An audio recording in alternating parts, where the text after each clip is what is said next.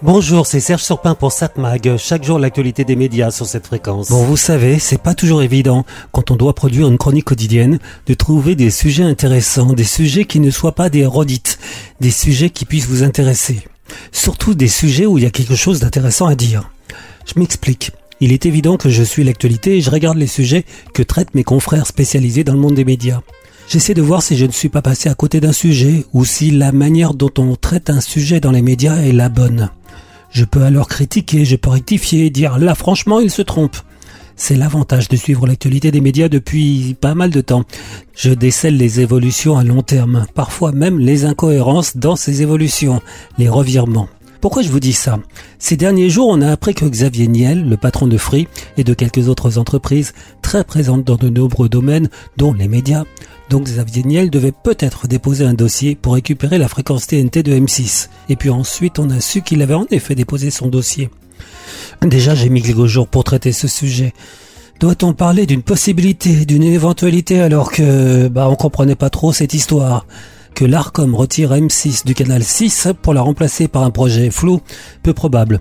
Et puis Xavier Niel a déposé son dossier donc, qui doit être examiné par l'ARCOM ce mois-ci. J'ai écrit une chronique là-dessus, un peu par obligation. Tous les médias en parlent, difficile de passer à côté. Mais voilà, on n'en sait pas plus sur le sujet, sinon que Xavier Niel affirme qu'il fera mieux que M6 dans le domaine de la création. Et euh, donc on se dit mais que va-t-il faire dans cette histoire alors que n'importe quel expert se dit qu'il n'y a aucune chance que l'ARCOM sélectionne son projet? Cela dit, j'aurais l'air d'un idiot si justement l'ARCOM sélectionnait le projet de Xavier Niel. Mais franchement, j'y crois pas. L'ARCOM sait que les promesses pour obtenir un canal sur la TNT, ces promesses ne valent que pour ceux qui les entendent. Je caricature, mais si on relit les promesses du groupe Bouygues quand il a candidaté lors de la privatisation de TF1, entre promesses et réalité, surtout dans le domaine de la création, il y a un grand écart. Idem pour M6 qui au départ devait être une chaîne à tendance musicale. Euh, idem encore pour BFM, qui devait être une chaîne d'information économique, d'où son nom, Business FM, déclinaison de la radio BFM, ce qu'elle n'est jamais devenue.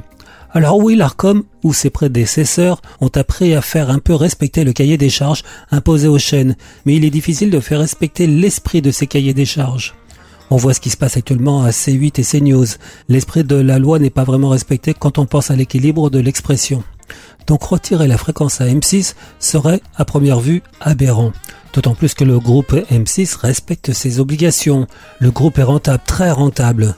Ça on peut faire d'ailleurs confiance à RTL Group, son propriétaire, pour savoir bien gérer. M6 va certainement faire des propositions pour investir un peu plus dans la création. Mais donc, on est obligé de vous parler d'un truc que l'on ne comprend pas. Que va faire Xavier Niel dans cette galère, alors qu'il n'a aucune chance, ou presque, d'avoir la fréquence Prendre date bah, il a affirmé qu'il ne déposera pas d'autres demandes pour obtenir une fréquence sur la TNT. D'ailleurs, pourquoi aller sur la TNT alors qu'on sait que l'audience de ces chaînes ne fait que baisser?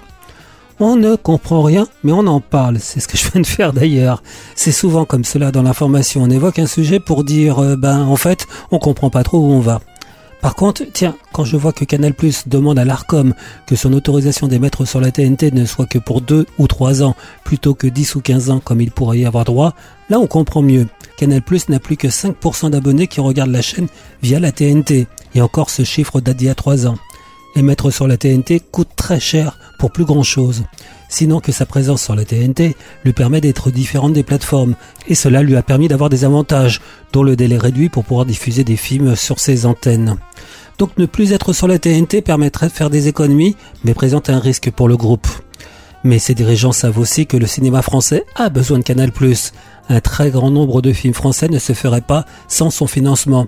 Donc, même sans fréquence TNT, il est probable que Canal+ conserve ses avantages. Bon, c'est pas une information certaine, mais là on comprend ce qui se passe, contrairement à l'histoire de Xavier Niel avec le canal 6 de la TNT. 7 mag, l'actu des médias. Bon, à voir sur la TNT ce soir, sur TF1. Oh non, ils ont pas fait ça. Si. Astérix et Obélix, Mission Cléopâtre. Quand je dis ça, c'est qu'on voit une promotion pour le nouveau film d'Astérix partout dans les médias. C'est too much. Enfin bon, je sais pas si vous êtes comme moi, mais je pense que Est-ce que ça donne vraiment envie d'aller voir ce film? Donc ce soir sur TF1, le film Astérix et Obélix, Mission Cléopâtre, France 2, une série, Piste Noire, France 3, Carbone, un thriller signé Olivier Marchal, et c'est avec Benoît Magimel. Sur le point de déposer le bilan, un honnête chef d'entreprise met en place une escroquerie à la taxe carbone avec la complicité de vrais truands. L'argent coule à flot, le danger rôde. On ne joue pas impunément avec le feu. Tu pourrais me trouver une société bidon et m'ouvrir un compte bancaire à l'étranger? Tu nous parles de piquer de la TVA sur du gaz carbonique. Tu peux rembourser tes dettes et même garder ton entreprise. Pourquoi tu voudrais partager avec nous? Plus on est de fous, plus on mise, plus on prend. Antoine, c'est l'état de tarnaque quand tu fais ça, attention. Hein. Combien il te faut pour commencer? Un million.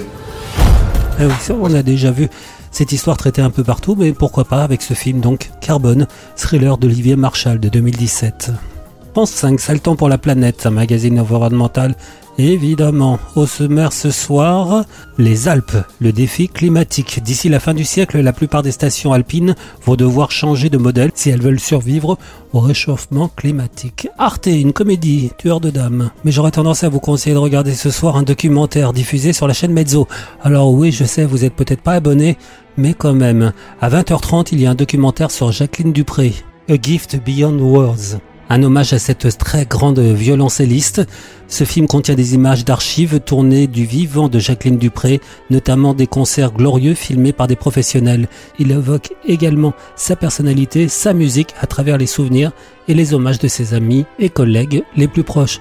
On rappelle que Jacqueline Dupré était la compagne de Daniel Barenbaum, dont on souhaite qu'il pourra se rétablir, car il n'est pas bien, seulement il doit annuler ses concerts.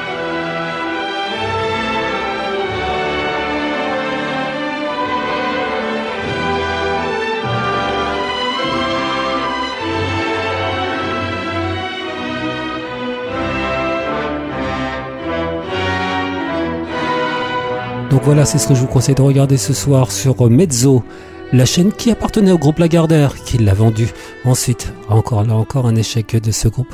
Donc sur Mezzo, Jacqueline Dupré, A Gift Beyond the Words. Cette mag, l'actu des médias.